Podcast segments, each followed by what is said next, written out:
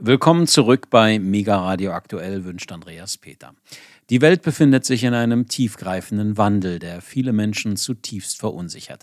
Denn eine Vielzahl von gleichzeitig ausgebrochenen Krisen bedrohen alte Gewohnheiten und Besitzstände und die Antworten der Regierung auf diese Entwicklungen und Bedrohungen wirken auf viele Menschen alles andere als beruhigend oder vertrauenserweckend. Nicht zuletzt auch, weil die klassischen Medien nach Ansicht von immer mehr Menschen keine nützlichen Antworten liefern, sondern eher als Teil des Problems wahrgenommen werden. Das ist auch der Grund dafür, warum sogenannte alternative Medien einen regelrechten Boom erleben, weil sie nach Ansicht vieler Menschen die Fragen ansprechen und Antworten anbieten, die von klassischen Medien und der Politik aus welchen Gründen auch immer eher ins Abseits gedrängt werden. Zu den neuen alternativen Informationsangeboten gehört auch der renommierte Finanzexperte und Buchautor Ernst Wolf. Er unterhielt sich mit Dominik Kettner vom Branchendienst Kettner Edelmetalle über die derzeit etwas unübersichtliche Lage national wie international.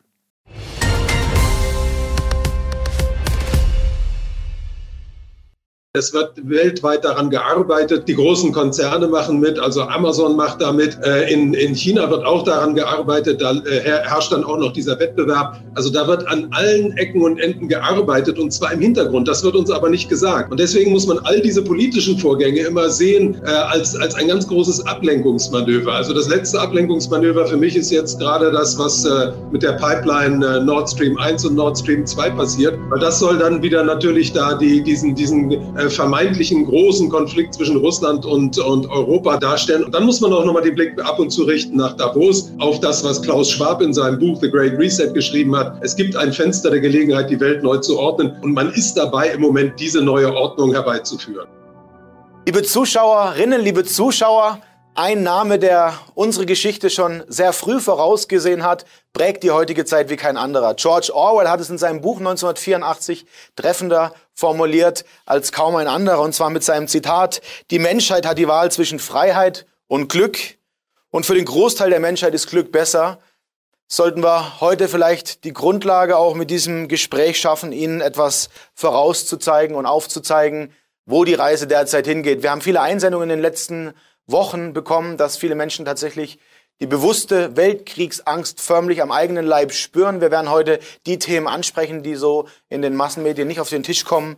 Und ich bin natürlich froh, dass ich dazu niemand Geringeren für unser Video gewinnen konnte als Ernst Wolf. Ernst, herzlichen Dank, dass du dir die Zeit nimmst, für unsere Community mit mir über die Fragen unserer Community und auch über meine Fragen zu sprechen. Hi und Servus. Ja, hallo. Vielen Dank für die Einladung.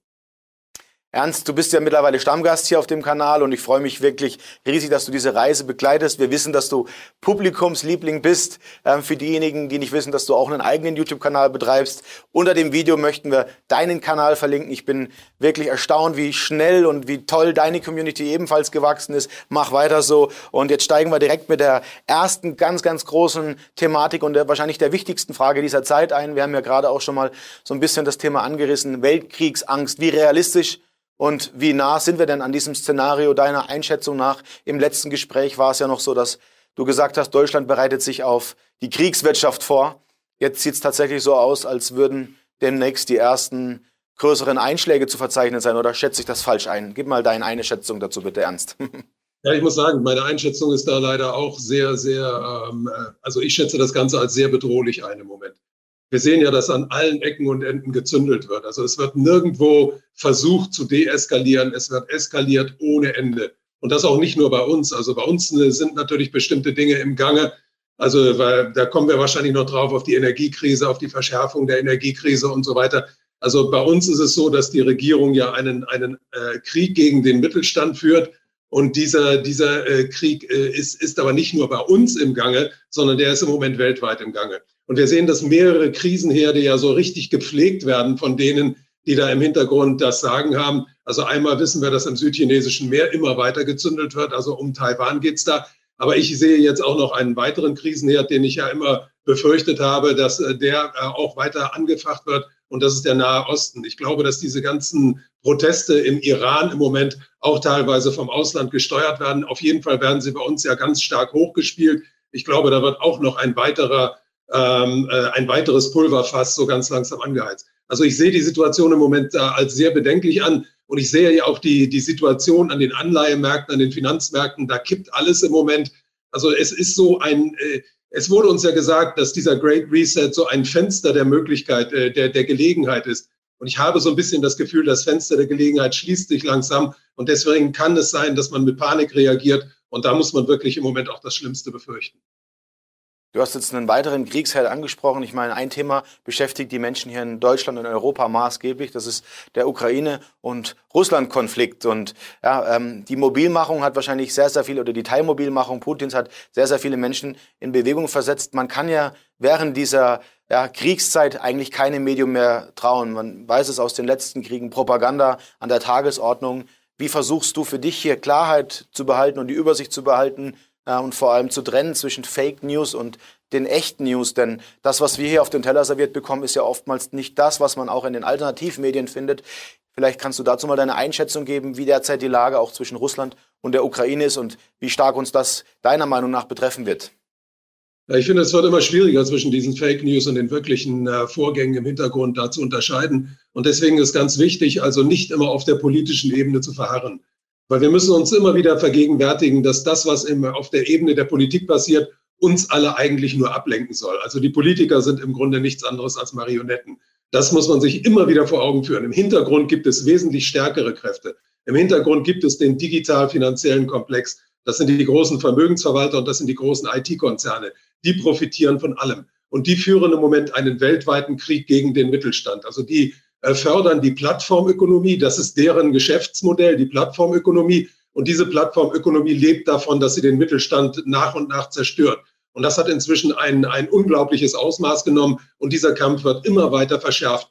Und wir wissen auch gleichzeitig, dass äh, etwas Neues im Hintergrund vorbereitet wird. Also ich kann jedem wirklich nur immer wieder empfehlen, sich auf die Seiten da mal äh, einzuklinken im Internet, wo es um die CBDCs geht, also die digitale Zentralbankwährung weil da werden immer mehr Tests durchgeführt. Es gibt mehrere Länder in Europa, die inzwischen bereit sind, diese neue Währung einzuführen. Es wird weltweit daran gearbeitet.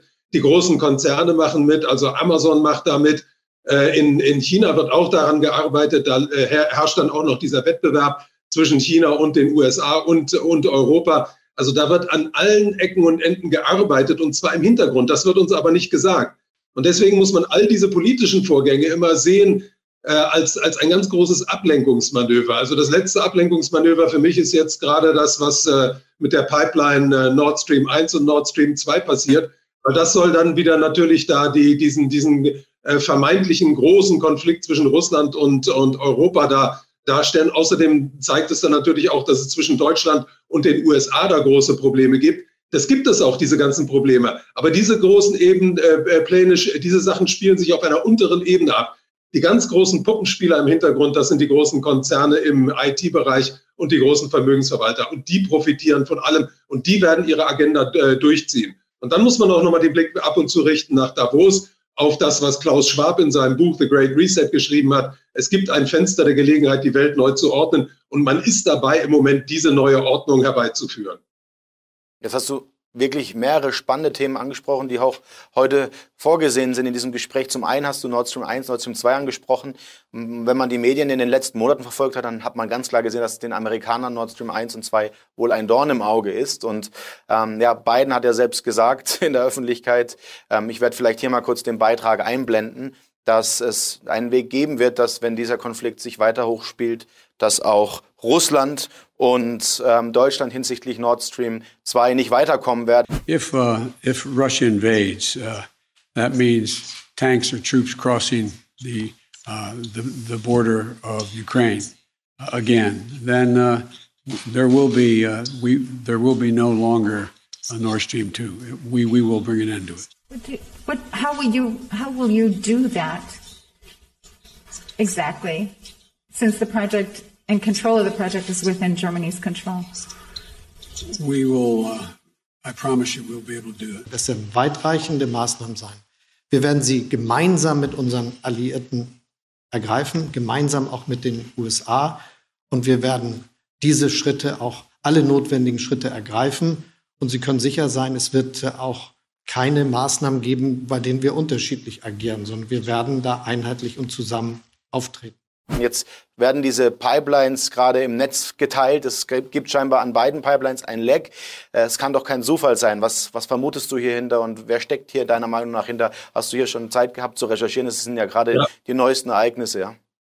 Ja, wir hatten ja das größte Militärmanöver innerhalb der Ostsee der NATO in den letzten Monaten. Also da sind die äh, großen Kriegsschiffe aus, aus den USA ja auch immer unterwegs gewesen. Also da hat man ja wohl äh, genug Zeit gehabt, um etwas vorzubereiten. Ich kann das natürlich jetzt nicht verifizieren, man kann nur ja. vermuten.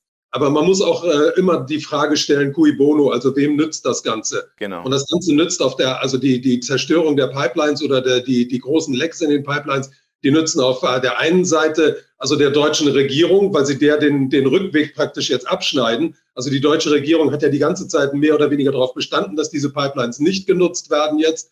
Und jetzt hat sie natürlich die Möglichkeit zu sagen, ja, nach diesem äh, Anschlag können wir auch gar nicht mehr anders als darauf verzichten. Auf der anderen Seite nutzt es natürlich auch den Amerikanern, weil die Amerikaner wollen ihr Gas nach Europa bringen. Und wenn das Gas nicht mehr aus Russland kommen kann, weil die Pipelines kaputt sind, haben sie natürlich auch da äh, gut davon. Also was ich ganz äh, äh, absurd finde, ist die, die Argumentation, dass Russland die Pipelines selbst gesprengt hat. Also das halte ich für völlig ausgeschlossen in dieser Situation im Moment.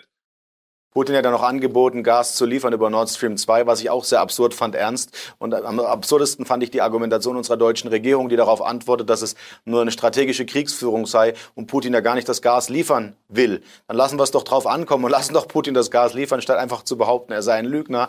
Also ich, ich kann nur noch den Kopf schütteln, wenn man diese Politik verfolgt. Und ich finde auch, es wird immer deutlicher, in welchem Lügenverfle oder Lügengeflecht sich diese Politik verstrickt hat. Fällt das nur mir auf oder ist es wirklich so, dass dass die Darsteller immer schlechter werden? Ich, ich, glaube, die, die stehen auch ein bisschen mit dem Rücken zur Wand, weil die Entwicklung geht im Moment so sehr schnell vor, vonstatten und die einzelnen Figuren verbrauchen sich ja auch so schnell. Also wir sehen ja, wir haben ja einen total inkompetenten Wirtschaftsminister und dessen Inkompetenz ist im Moment so, die liegt so auf der Hand, die, also jeder zwölfjährige Schüler weiß, dass der Mann nichts im Griff hat und deswegen ist diese Figur jetzt verbraucht. Da muss jetzt irgendwas Neues her. Und ich glaube ja auch, die Rolle der Grünen war es, diese, diese ganze Katastrophe herbeizuführen. Ich glaube aber auch, dass die Grünen irgendwann vom digital-finanziellen Komplex einfach fallen gelassen werden und dann werden neue Spieler auftauchen. Wir sehen ja jetzt auch in Italien, da geht die Politik in eine ganz andere Richtung. Aber im Hintergrund, das, was im Hintergrund passiert, das bleibt das Gleiche. Also es gibt ja viele Leute, die, die jetzt äh, jubeln über das äh, Ergebnis in Italien. Die sollten sich mal ansehen, was Frau Meloni zum, zum Ukraine-Krieg sagt. Also die unterstützt den Herrn Zelensky da genauso wie alle anderen. Die sollten sich mal ansehen, was sie zum grünen Pass sagt. Die unterstützt auch die Agenda der Digitalkonzerne. Also da werden die Leute auf alle möglichen Arten und Weisen verunsichert und in die, in die Irre geführt. Und deswegen ist es eben so wichtig, diese politische Ebene zu verlassen und zu fragen, was steht dahinter, wer profitiert in Wirklichkeit dahinter. Und du hast es auch angesprochen, ich möchte den Punkt auch nochmal aufgreifen, nämlich das digitale Zentralbankgeld, das wahrscheinlich all diese Ideen ähm, ein Stück weit auch begleitet. Und wenn wir uns anschauen, dass mittlerweile Konzerne, du sagst es immer so schön, die Verschmelzung des digital-finanziellen Komplexes und mittlerweile auch der Privatwirtschaft mit den Zentralbanken, was ich persönlich für besonders bedenklich halte, wenn man sich anschaut, dass ein Jeff Bezos vielleicht mit einer Christine Lagarde daran arbeitet, einen digitalen Euro zu planen, ihn einzuführen und zu testen. Es gab ja ein Strategiepapier, bei dem ich persönlich erschrocken bin, dass Deutschland, Spanien, Italien, Frankreich und die Niederlande hier mitwirken und diesen digitalen Euro auch jetzt mittlerweile öffentlich publik fördern. Und in der Wirklichkeit ähm, sind die maßgeblichen Nutznießer mittlerweile Konzerne, die diese Entwicklung vorantreiben, für die wir irgendwann alle unser Geld vielleicht offen auf einem digital Zentralbankgeldkonto liegen lassen und die Verschmelzung mit unseren Daten stattfindet. Wo geht das nur hin? Und ähm, ist der Blackout, der derzeit in den Medien kursiert, um diese Frage zu vervollständigen, vielleicht genau den Moment, den wir brauchen, um dieses digitale Zentralbankgeld publik zu machen und den Menschen zu erklären, dass jeder diesen Anspruch auf dieses Konto braucht? Oder glaubst du eher, dass dieser Blackout, um die Gegenfrage zu stellen, vielleicht das große Problem der ganzen Ursache ist, der diesen, diese, diese digitale Agenda vielleicht ein Stück weit bremsen könnte? Wie, wie schätzt du das ein? Also möglich ist beides im Moment. Man weiß nicht genau, wie weit jetzt das äh, digitale Zentralbankgeld wirklich vorangebracht worden ist, weil da gibt es wohl die ein oder andere technische Frage, die noch zu klären ist und auch die ein oder andere politische Frage. Also ich glaube, wir sind noch nicht ganz so weit. Ich glaube nicht, dass jetzt nächste oder übernächste Woche ein Blackout droht und dass man dann mit dem digitalen Zentralbankgeld aufwarten wird. Also ich glaube, man wird diese Situation einfach noch weiter verschärfen. Also wir ja. werden sehen, dass der Mittelstand noch, noch schlimmer unter Druck gesetzt wird und wir werden sehen, dass es dadurch dann also eine ganz große, eine ganz große Armee von Arbeitslosen geben wird. Ganz wichtig ist auch wieder dabei, sich den Hintergrund nochmal zu vergegenwärtigen und sich auch mal über die Rolle der Zentralbanken klar zu werden.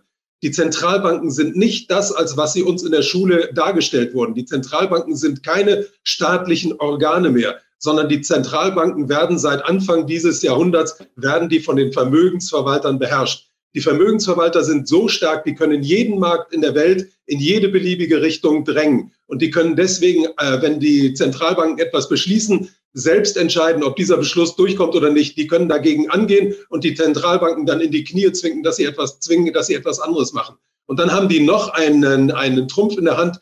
Die Zentralbanken haben ja nicht umsonst 2008 äh, die großen Zentralbanken BlackRock mit an den Tisch geholt. BlackRock ist ja der größte Berater der EZB, der Federal Reserve und der Bank of England. Und äh, äh, BlackRock verfügt ja über das größte Datenanalysesystem der Welt. Und von diesem Datenanalysesystem leben auch die großen Zentralbanken. Also das ist ja ein, ein irrer Faktor, den ich immer wieder erwähne bei meinen Vorträgen, dass wir im Finanzsystem bereits von der künstlichen Intelligenz beherrscht werden. Weil dieses Datenanalysesystem Aladdin vermag mehr als, als selbst die größte Gruppe von Wissenschaftlern auf der Welt. Das hat mehr Daten, das weiß mehr, das kann Planspiele durchführen. Da kann kein Mensch mehr mithalten. Also wir werden da teilweise im Finanzsystem schon von der künstlichen Intelligenz regiert.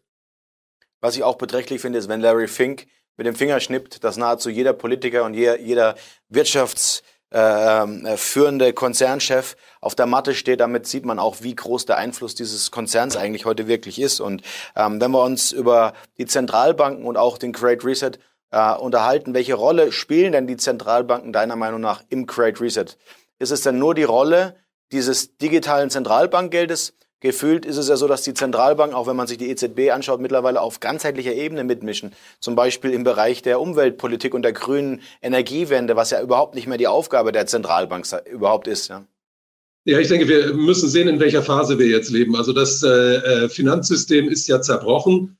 Das ist ja mehrmals schon in der Vergangenheit auf der Kippe, hat auf der Kippe gestanden und das ist jetzt endgültig zerbrochen 2020.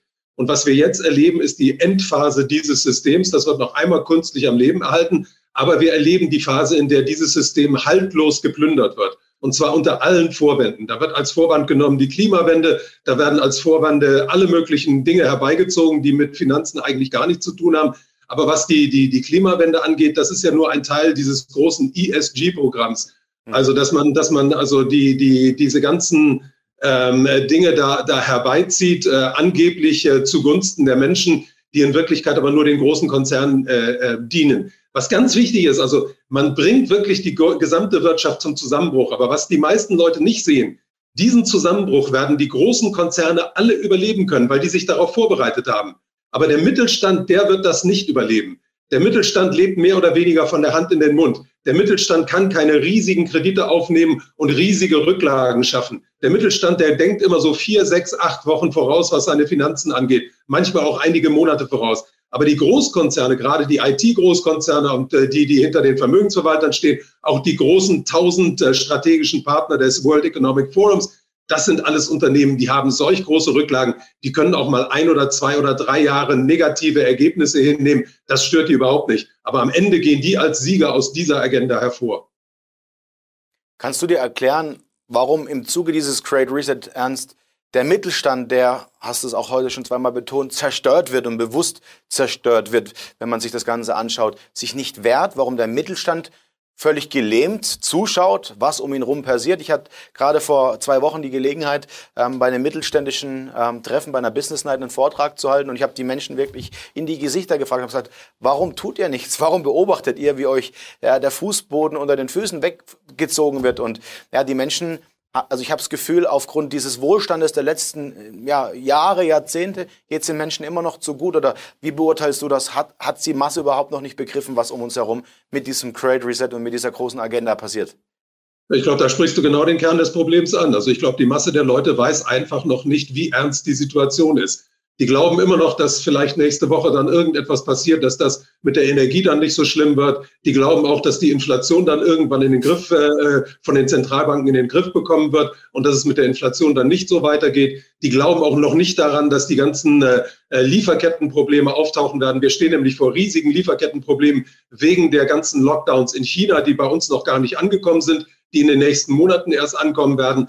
Also die meisten Leute, die leben noch in einer Komfortzone und träumen immer davon, dass alles so, so wieder äh, äh, äh hergestellt wird, wie es vor der, der, der alte Zustand wieder hergestellt wird. Aber der alte Zustand, und da muss ich Klaus Schwab zitieren, der alte Zustand wird niemals wiederhergestellt. Wir leben an einem äh, Wendepunkt in der Geschichte und wir leben an dem Eintritt in eine neue Phase. Und wer diese neue Phase bestimmt, das hängt davon ab, wie viele Leute sich darüber im Klaren werden, was da passiert. Und der Mittelstand hat wirklich, der Mittelstand hat die letzten zwei Jahre ganz gefährlicherweise verschlafen. Und es wird allerhöchste Zeit, dass diese Leute aufwachen.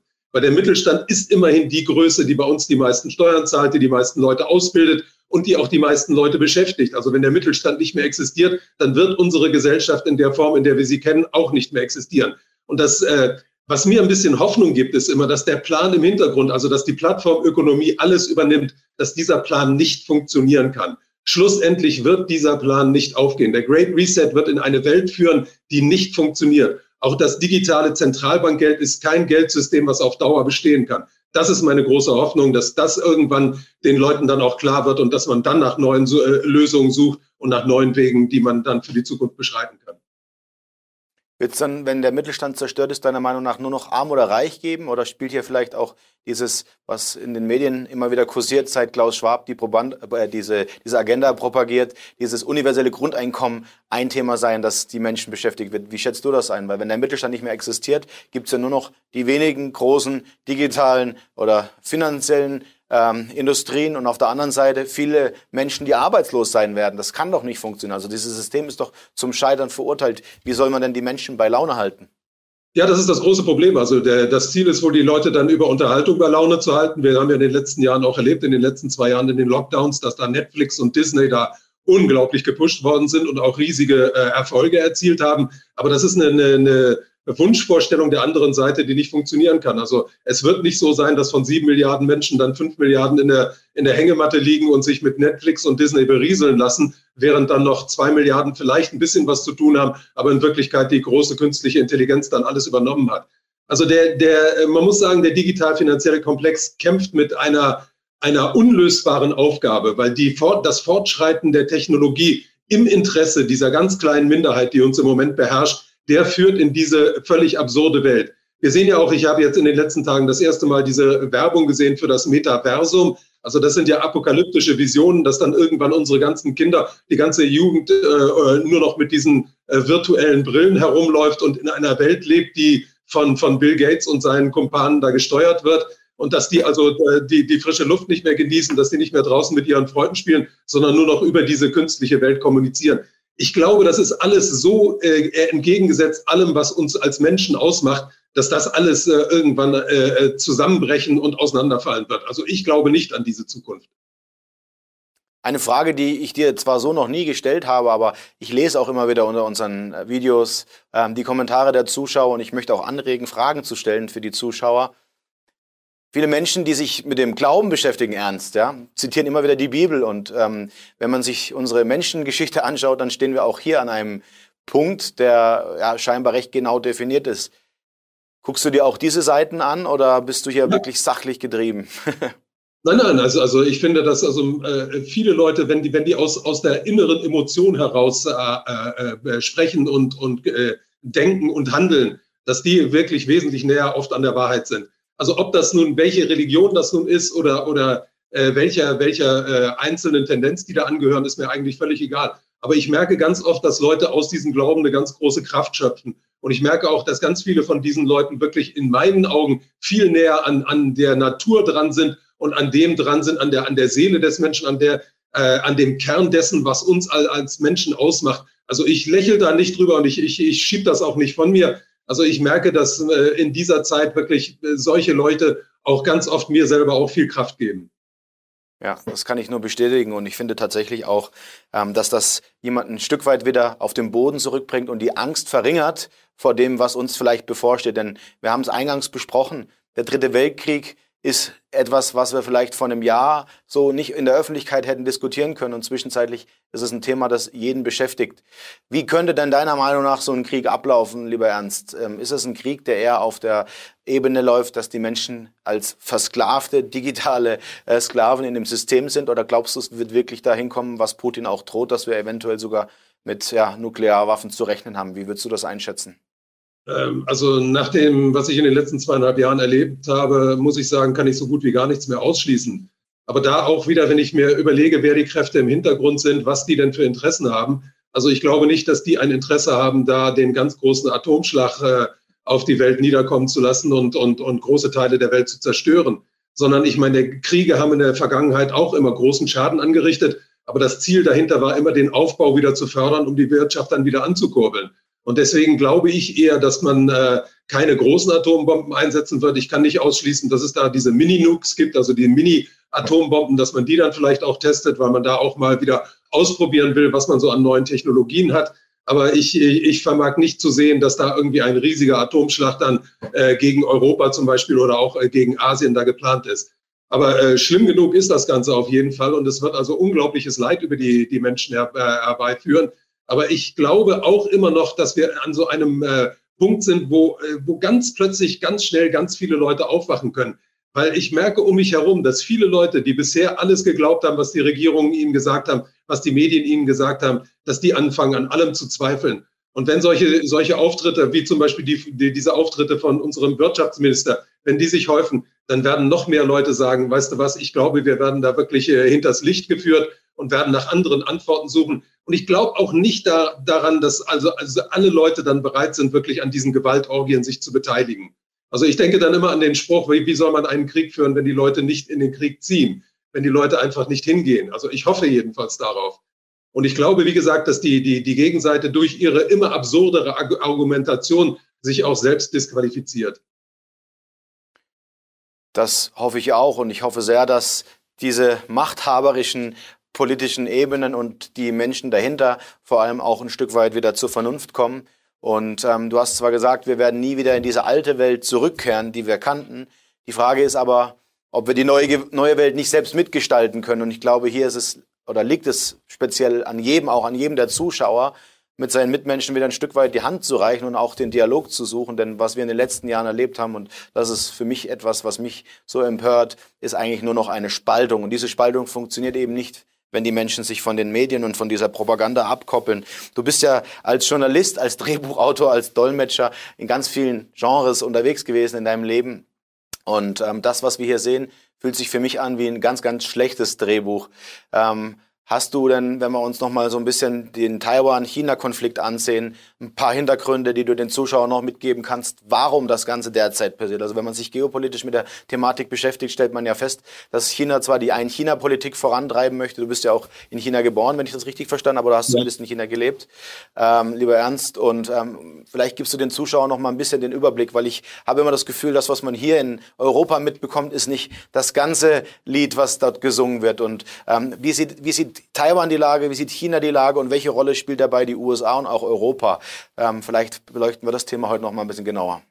Ja, ich denke, da gibt es eine Achse, die den meisten Leuten gar nicht so ganz klar ist. Also in China haben wir die, die kommunistische Partei, die an der Macht ist. Also das Wort kommunistische Partei ist eigentlich ein Widerspruch in sich selbst, weil China hat den äh, größten Turbokapitalismus aller Zeiten. Aber an der Spitze dieses Staates steht eben noch die kommunistische Partei. Und die hat natürlich Möglichkeiten, die andere parlamentarische Regierungen nicht haben. Also die äh, hat ein Zwangssystem übernommen aus maoistischen Zeiten und kann das Land natürlich in einer unglaublichen Weise dirigieren. Aber diese äh, kommunistische Partei, also die äh, Spitze Chinas, die hat im Moment große Probleme, weil die haben auch einen digital-finanziellen Komplex und der ist immer größer geworden.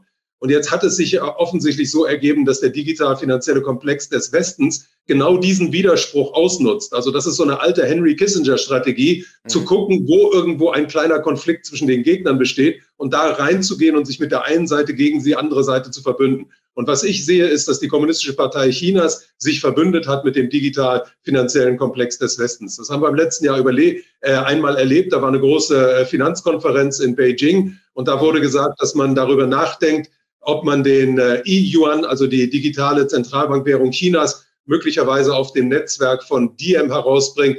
Diem ist die Nachfolgewährung von Libra, das ist die Facebook-Währung. Also da wurde ganz offensichtlich und ganz eindeutig, dass es da eine Zusammenarbeit zwischen der Kommunistischen Partei und dem digital-finanziellen Komplex des Westens gibt. Was noch wichtig ist zu sehen, ist, dass Taiwan ja einer der größten Lieferer von Mikrochips äh, äh ist und für die Elektrotechnik in der Welt unglaublich wichtig ist. Und da wird natürlich im Moment auch ganz stark gearbeitet daran, dass da die Lieferketten zerbrochen werden. Und ich denke, dass äh, äh, es muss gar nicht dazu einem Atomschlag kommen, es muss noch nicht mal zu einem Krieg kommen, es muss nur dazu zu irgendwelchen Scharmützeln kommen, dass man dann sagt, also für zwei, drei Monate fallen jetzt die ganzen Schiffslieferungen von Taiwan nach Europa aus. Das würde bedeuten, dass bei uns in Europa die, die ganze Elektroindustrie ganz groß ins Trudeln gerät. Und wir wissen ja, dass ein Bereich davon in, in ganz besonders schlimmer Weise betroffen ist im Moment.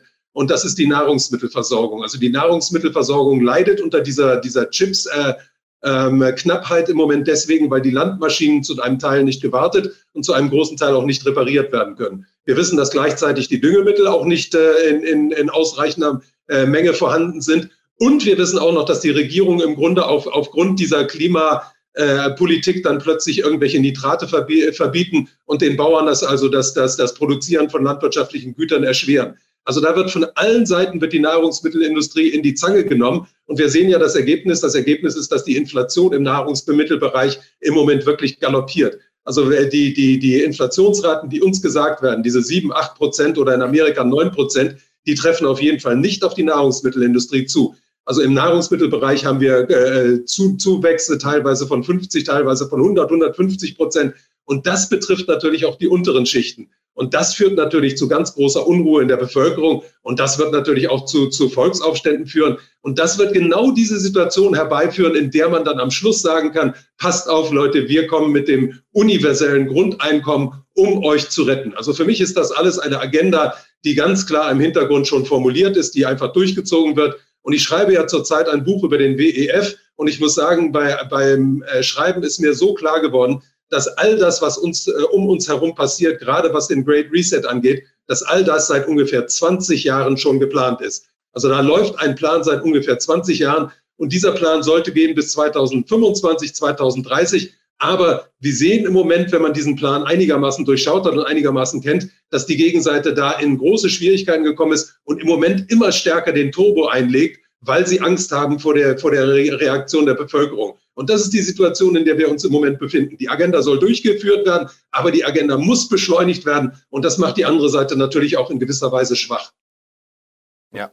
Und diese Halbleiter-Thematik, die du angesprochen hast, die ich nochmal hervorheben möchte, Ernst, ist für viele Menschen wahrscheinlich gar nicht wirklich bewusst. Denn die Großteile oder 90 Prozent der Halbleiterindustrie, also der Chipindustrie, sitzen in Taiwan und so ein Werk lässt sich nun mal nicht einfach innerhalb weniger Monate oder weniger Jahre hier in Deutschland, in Europa zu gleichen Kosten- und Nutzenverhältnissen aufbauen. Das heißt, es gab ja erst vor kurzem eines dieser Werke, das abgebrannt ist ob das Zufall ist, auch wieder äh, in den Sternen. Aber die große Frage ist doch wirklich, was würde passieren, wenn dieser Konflikt ausbricht? Wie würde sich das auf Europa auswirken? Und ähm, was man ja schon wieder aus den Politmündern unserer deutschen Politik hört, ist, dass es dann zu Sanktionen gegen China kommen könnte, die ja gleichzeitig unser größter Handelspartner sind. Also wie weit werden wir uns noch ins, ins Abseits schießen? Und gibt es seiner Meinung nach hier den Wendepunkt ähm, oder was könnte passieren, dass dieser Wendepunkt eintritt? Weil ich spüre schon auch gerade jetzt hier in unserer Community, in unserem Umfeld, dass die Unzufriedenheit an einem absoluten All-Time-High angekommen ist. Also die Menschen sind wirklich,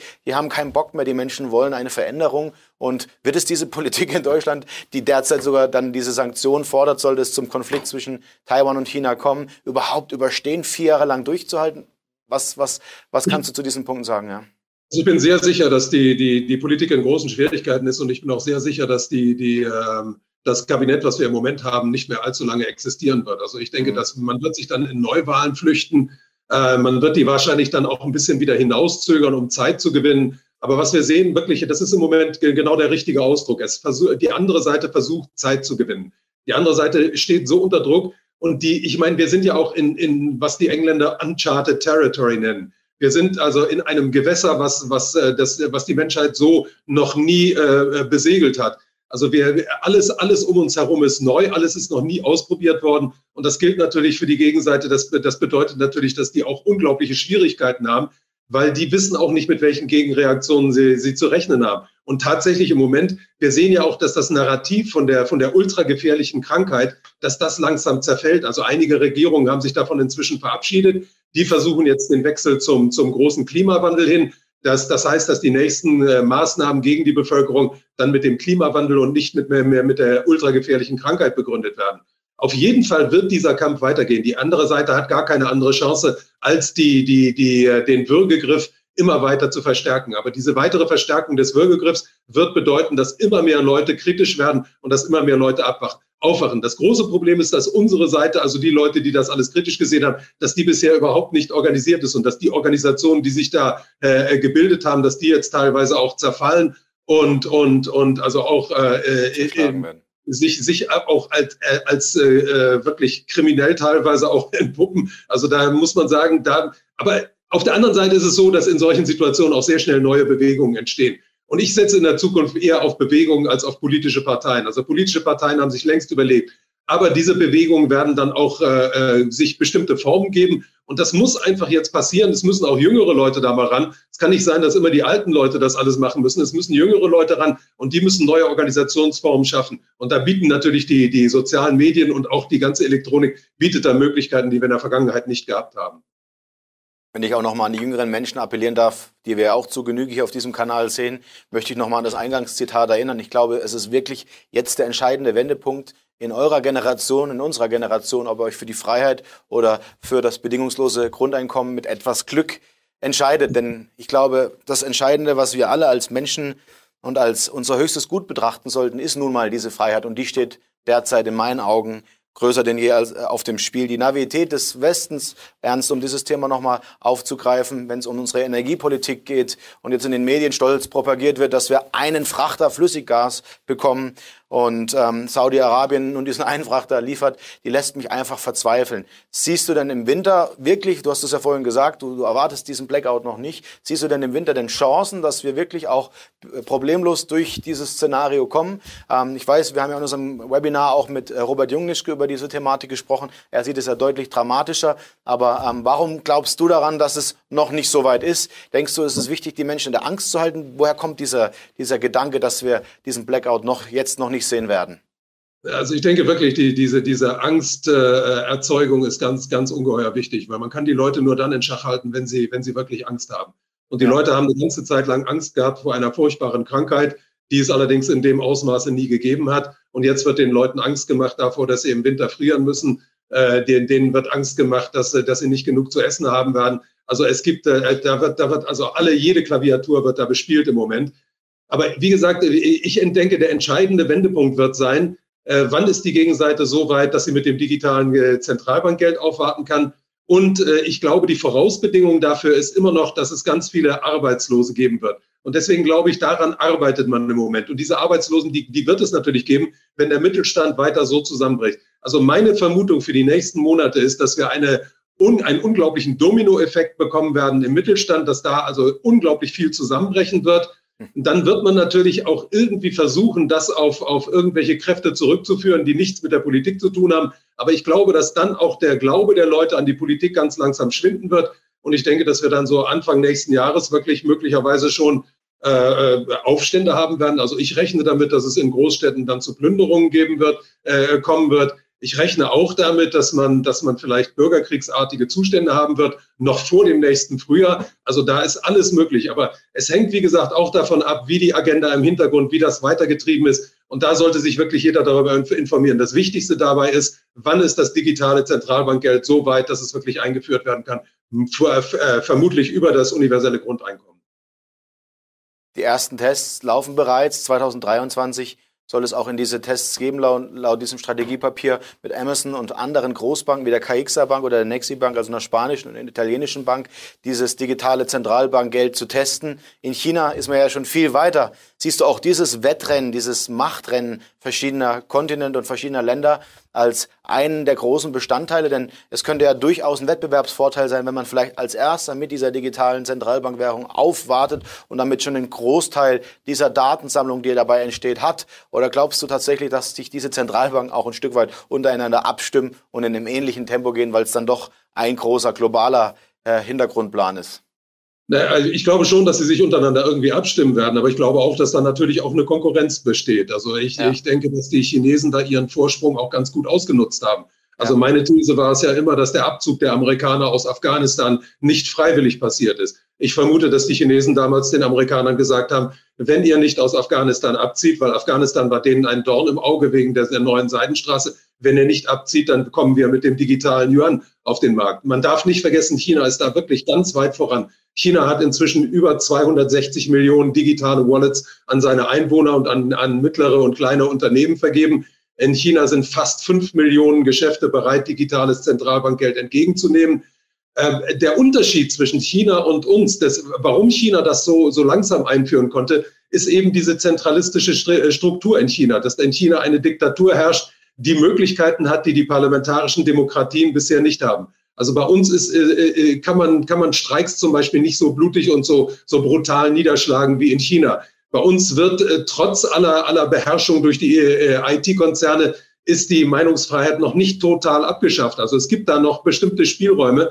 Die ja. werden uns, man versucht uns diese Spielräume zu nehmen, aber China hat da einen großen Vorsprung und China kann da, äh, damit Dinge machen, die bei uns unmöglich sind. Also ich glaube, bei uns kann man das digitale Zentralbankgeld nicht nach und nach einführen. Das ist der große Nachteil für die Herrschenden bei uns. Bei uns braucht man die Massenarbeitslosigkeit. Man braucht möglicherweise sogar bürgerkriegsartige Zustände. Man braucht explodierende Preise im Nahrungsmittelsektor, damit man dann sagen kann, wir kommen jetzt mit einem humanitären Mittel und dieses humanitäre Mittel heißt universelles Grundeinkommen. Und auf diese Art und Weise kann man das digitale Zentralbankgeld dann wahrscheinlich ohne größere, äh, größeren Widerstand in der Bevölkerung einführen. Ernst, ähm, wir werden oft gefragt, ich denke du vor allem, wie denn die Lösungen aussehen auf verschiedensten Ebenen, auf der sozialen Ebene, auf der politischen Ebene, auf der finanziellen Ebene, auf der ja, ähm, geistigen Ebene. Lass uns über die Lösungen sprechen, bevor wir uns die Zuschauerfragen anschauen, die heute auch wirklich spannend sind.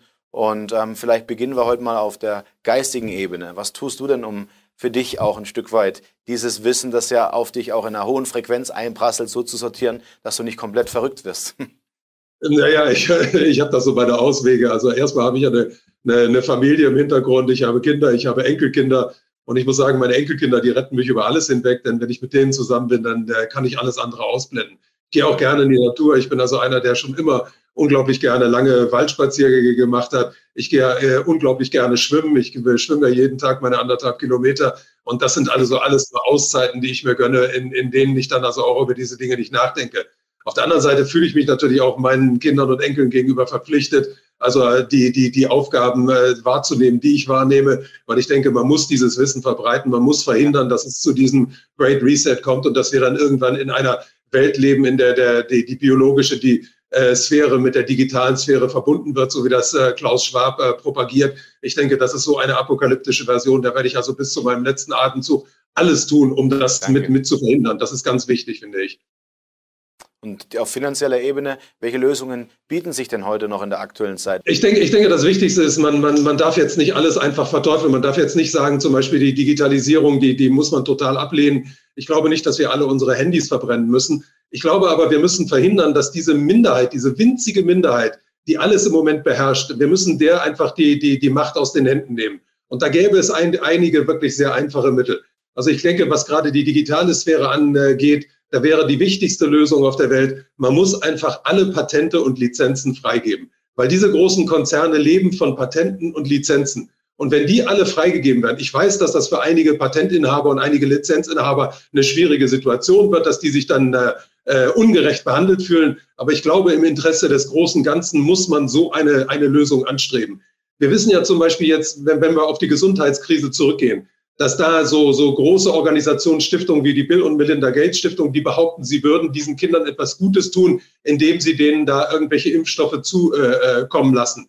Was die aber nie gemacht haben, ist die Patente für diese Impfstoffe freizugeben. Denn wenn die freigegeben werden, dann könnten diese Länder diese Impfstoffe selber herstellen, dann würden die gar kein Geld damit verdienen. Dann würden die auch sofort aufhören, da äh, an dieser Agenda weiterzuarbeiten. Und ich bin nun keiner, der, der Impfstoffe propagiert, aber das gilt für alles andere genauso. Also wenn diese ganzen Patente und Lizenzen einmal freigegeben wären, dann würde die digitale Sphäre wieder dahin geführt, wo sie mal angefangen hat. Wir dürfen ja nicht vergessen, dass Inter, das Internet hat mal angefangen als eine, eine große Plattform für uns alle und ist dann vollkommen kommerzialisiert worden und dann eben übernommen worden von dieser winzigen Minderheit, die das Internet heute beherrscht. Das muss einfach aufhören. Dann muss man sagen, dass die großen Plattformkonzerne in ihre Schranken gewiesen werden. Also ich finde, das ist absolut unmöglich, dass ein Konzern wie Amazon in Deutschland nur zwei, zwei Prozent Steuern bezahlt, in den USA überhaupt keine Steuern bezahlt.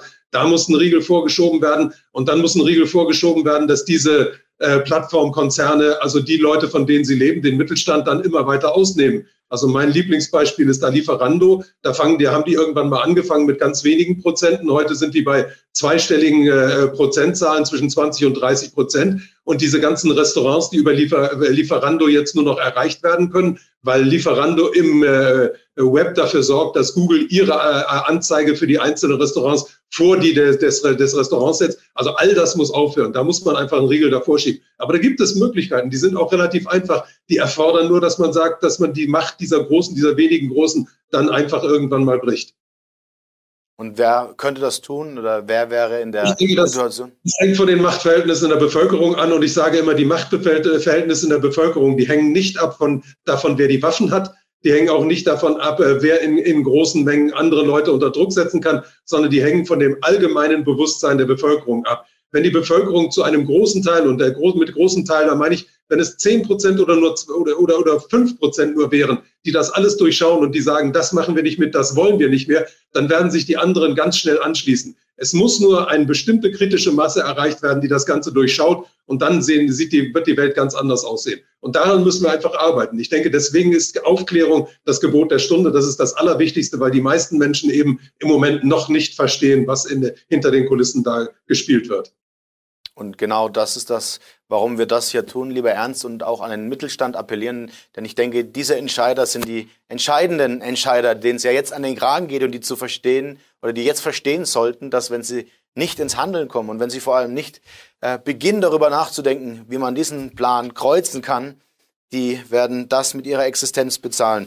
Lieber Ernst, ähm, die Community-Fragen äh, heute, wir haben unsere Community wieder mal befragt, was sie dem Ernst denn gerne mal live stellen würden. Wir haben einige Fragen doppelt und dreifach gehabt, die wir zusammengefasst haben. Und die erste Frage kommt von Yoga Bonito. Wie wichtig werden handwerkliche Berufe deiner Meinung nach in der Zukunft sein? Na, die werden genauso wichtig sein, wie sie in der Vergangenheit gewesen äh, sind. Und ich glaube, dass die, das Handwerk auch eine große Zukunft hat. Das Handwerk muss nur aufpassen, dass es nicht unter die, die äh, Ägide der Plattformindustrie kommt. Da gibt es ja äh, zum Beispiel solche Plattformen inzwischen wie MyHammer. Und MyHammer ist wirklich genauso zerstörerisch wie Uber, wie Airbnb, wie Booking.com. Die versuchen sich die ganzen Handwerker äh, untertan zu machen. Und da müssen sich die Handwerker einfach auch mal regional zusammenschließen und die Leute darüber informieren, dass sie die Handwerker äh, selbst anschreiben sollen, dass sie den direkten Kontakt zu den Handwerkern äh, suchen sollen. Aber wir wissen ja, dass Handwerker im Moment auch äh, eigentlich einen relativ großen Boom haben, weil die Leute das, das einfach brauchen. Also die, wir werden immer, immer irgendwelche Heizmonteure äh, brauchen, wir werden Elektriker brauchen, wir werden immer Tischler brauchen. Das wird sich nicht ändern. Und deswegen sehe ich da also wirklich eine gute Zukunft. Nur wichtig ist das, was du eben auch angesprochen hast, dass da sich dieser Mittelstand, der handwerkliche Mittelstand mal zusammenschließt und auch den eigenen Kunden klar macht, was da im Hintergrund mit der Plattformökonomie läuft. Ich glaube, ganz viele Kunden werden dann sagen, nee gut, dann rufe ich meinen Handwerker lieber direkt an und mache mit dem irgendwas ab. Und vielleicht machen die dann auch untereinander ab, dass sie sich nicht gegenseitig digital mehr bezahlen, sondern dass sie mal wieder aufs alte Bargeld zurückgehen. Und dann, dann äh, ist eine, eine gute Grundlage geschaffen für eine vernünftige Beziehung zwischen dem Unternehmer und seinem Kunden.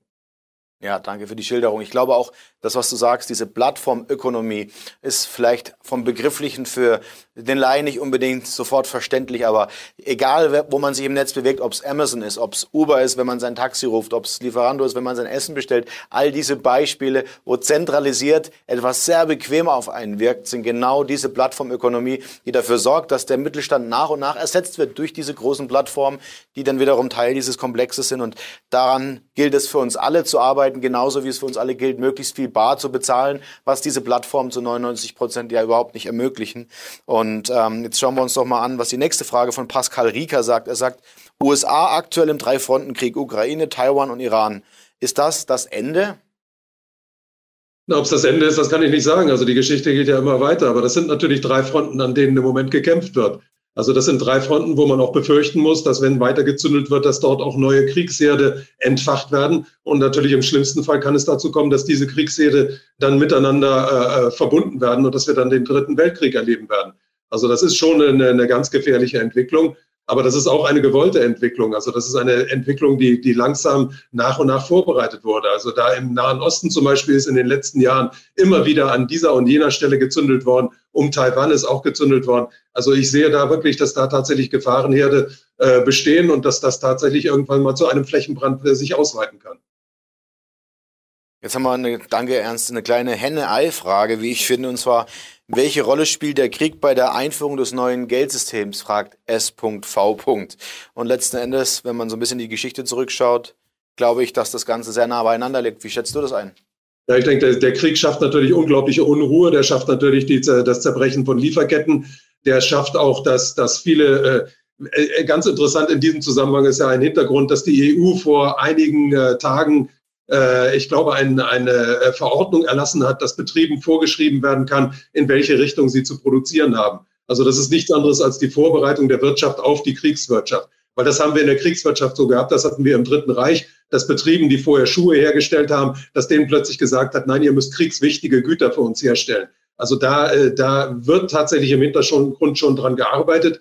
Und äh, da ich, ich vermag dabei wirklich nicht in die Zukunft zu, zu blicken, aber alle, alle Signale und alle Dinge, die ich so im Moment sehe, die deuten da in eine wirklich äh, ganz gefährliche Richtung.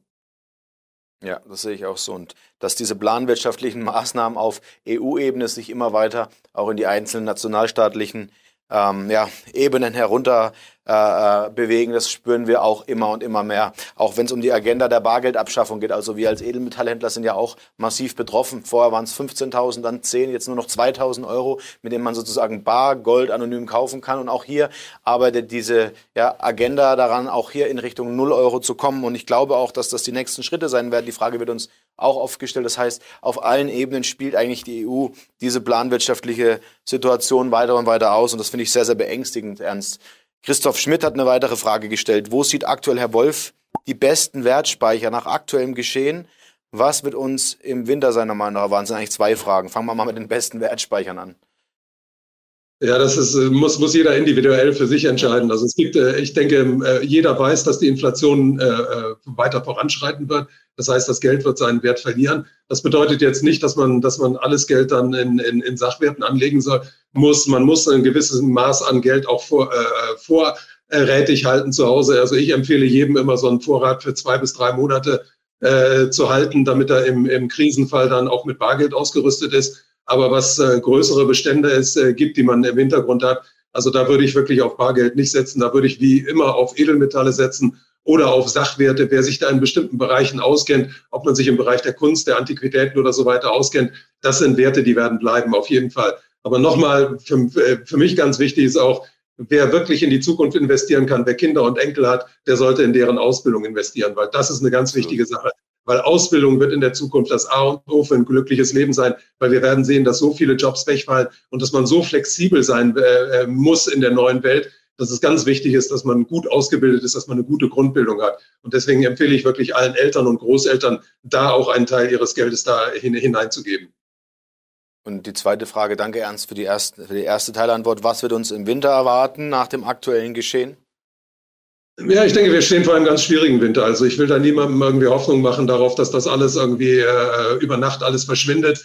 Wir haben die Energiekrise, wir haben die Inflation, wir haben den Krieg, es wird weiter eskaliert. Wir haben jetzt gerade diese, diese äh, äh, Anschläge da auf die Nord Stream Pipeline. Wir haben plötzlich jetzt auch äh, Proteste im Iran, die plötzlich in allen äh, Schlagzeilen hier erscheinen, so dass ich mich wieder daran erinnere, dass früher alle Proteste, die im Iran stattgefunden haben, immer von der CIA angefacht wurden. Da glaube ich auch nicht daran, dass ganz plötzlich alle Frauen da ihre, ihre Kopftücher wegschmeißen und dass es deswegen da zu Protesten kommt, ohne dass jemand das von hinten steuert. Also äh, im Moment muss ich sagen, also die, die Daumenschrauben werden in allen, äh, in jeder Hinsicht angezogen. Und das ist natürlich kein gutes Zeichen. Aber das ist natürlich für uns auf der anderen Seite ein guter Nährboden, auf dem wir die Le äh, Leute gut aufklären können. Weil es wird eigentlich immer deutlicher, dass die, die Gegenseite mit Argumenten da, da äh, äh, an die Öffentlichkeit trifft, die einfach nur gelogen sind, die einfach nicht zutreffen. Und deswegen ist es eigentlich immer einfacher, diese ganzen Lügen zu entwerfen und die Gegenseite da auf, auf diese Art und Weise bloßzustellen.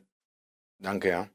Ja, das sehe ich tatsächlich genauso und vielleicht manchmal einfach auch die Klotze auslassen und ein Buch lesen, das kann schon gut helfen dabei. Ähm, zur letzten Frage von D-Skill. Ähm, wie schafft man neue Arbeitsplätze, wenn viele durch Roboter und KI ersetzt werden? Ein Teileantwort hast du ja gerade gegeben durch Bildung, aber ähm, glaubst du, dass es hier noch weitere Möglichkeiten gibt, sich vielleicht jetzt schon zu, zu entwickeln, um sich an diese Phase anzupassen? Ich denke, Handwerk, wie du vorhin gesagt hast, wird auch immer gebraucht werden. Wo siehst du noch Bedürfnisse? Handwerk wird gebraucht werden, die Landwirtschaft wird gebraucht werden, es werden aber auch soziale Jobs in, in Höhle und Fülle gebraucht werden. Man muss sich allerdings auch dieser äh, Entwicklung da wirklich entgegensetzen und entgegenstemmen. Also ich weiß ja, dass es zum Beispiel in Singapur in einigen Krankenhäusern und Altenheimen inzwischen so ist, dass diese, die, die Kranken und die Alten da von Robotern ihren ihr Essen bekommen. Also das sind alles solche unmenschliche Entwicklungen. Da muss man auch sagen, das darf man nicht einfach hinnehmen. Das geht einfach nicht. Also äh, wenn dieser Traum von der, von der vierten industriellen Revolution wahr wird, dann leben wir in einer Welt, die hat mit dem, äh, mit unserer menschlichen, mit unserem menschlichen Wesen nichts mehr zu tun. Wenn alle Autos dann autonom fahren, wenn wir alle keine Ärzte mehr haben, wenn es auch keine Krankenhäuser mehr gibt, wir uns zu Hause nur noch über den äh, den Computer irgendwie mit irgendwelchen Geräten digital anschließen und dann direkt von der Pharmaindustrie unsere, unsere Mittel geliefert bekommen, wenn wir keinen Menschen mehr sehen, wenn die Kinder alle nur noch im Homeschooling sind, dann haben wir, dann haben wir einen Zustand erreicht in der, von einer Welt, in der ich jedenfalls nicht mehr leben möchte. Und deswegen ist es ganz wichtig, sich diesen Dingen wirklich mit, mit aller Macht auch entgegenzustellen und den Leuten zu sagen, das ist eine Richtung, die wollen wir nicht. Da dürfen wir auch einfach nicht weitergehen. Und da gibt es einen Bereich, wo wirklich jeder aufstehen muss. Und das ist der Bereich der synthetischen Biologie. Die synthetische Biologie, die schreitet im Moment mit Riesenschritten voran. Und da muss einfach Einhalt geboten werden. Genauso wie mit den ganzen Rüstungslaboren, äh, den Laboren der ganzen Militärs, wo immer schrecklichere Dinge entwickelt werden. Das muss einfach alles aufhören. Also da, da, da, muss, da müssen die Menschen aufstehen und sagen, das darf so nicht weitergetrieben werden. Du hast es gesagt, Ernst, die Menschlichkeit. Und ich glaube, das ist alles ähm, was wir besitzen und was wir auch nicht verlieren dürften. Voltaire hat es gesagt, was ist Toleranz? Sie ist die Menschlichkeit überhaupt. Wir sind alle gemacht aus Schwächen und Fehlern. Darum sei es ein Naturgesetz, dass wir uns wechselseitig unsere Dummheiten verzeihen. Und ich glaube, jetzt ist es an der Zeit, uns wieder die Hand zu reichen, zu der Menschlichkeit zurückzufinden. Und ich bedanke mich bei dir und reiche auch dir heute die Hand, dass du alles gibst, Ernst. Ich kenne kaum jemanden, der so engagiert und fleißig wie du dafür arbeitet, dass wir unsere Freiheit behalten. Dafür möchte ich auch im Namen unserer Zuschauer heute Danke sagen und schaut gerne alle auf dem YouTube-Kanal von Ernst vorbei. Herzlichen Dank, Ernst, für deine Zeit. Vielen Dank. Soweit der Finanzexperte und Buchautor Ernst Wolf im Gespräch mit Dominik Kettner. Sie hörten mit freundlicher Genehmigung ein Interview des YouTube-Kanals Ernst Wolf offiziell. Soweit unsere heutige Sendung Mega Radio Aktuell. Wir freuen uns, wenn Sie wieder zuschalten. Ein herzliches Auf Wiederhören wünscht Andreas Peter.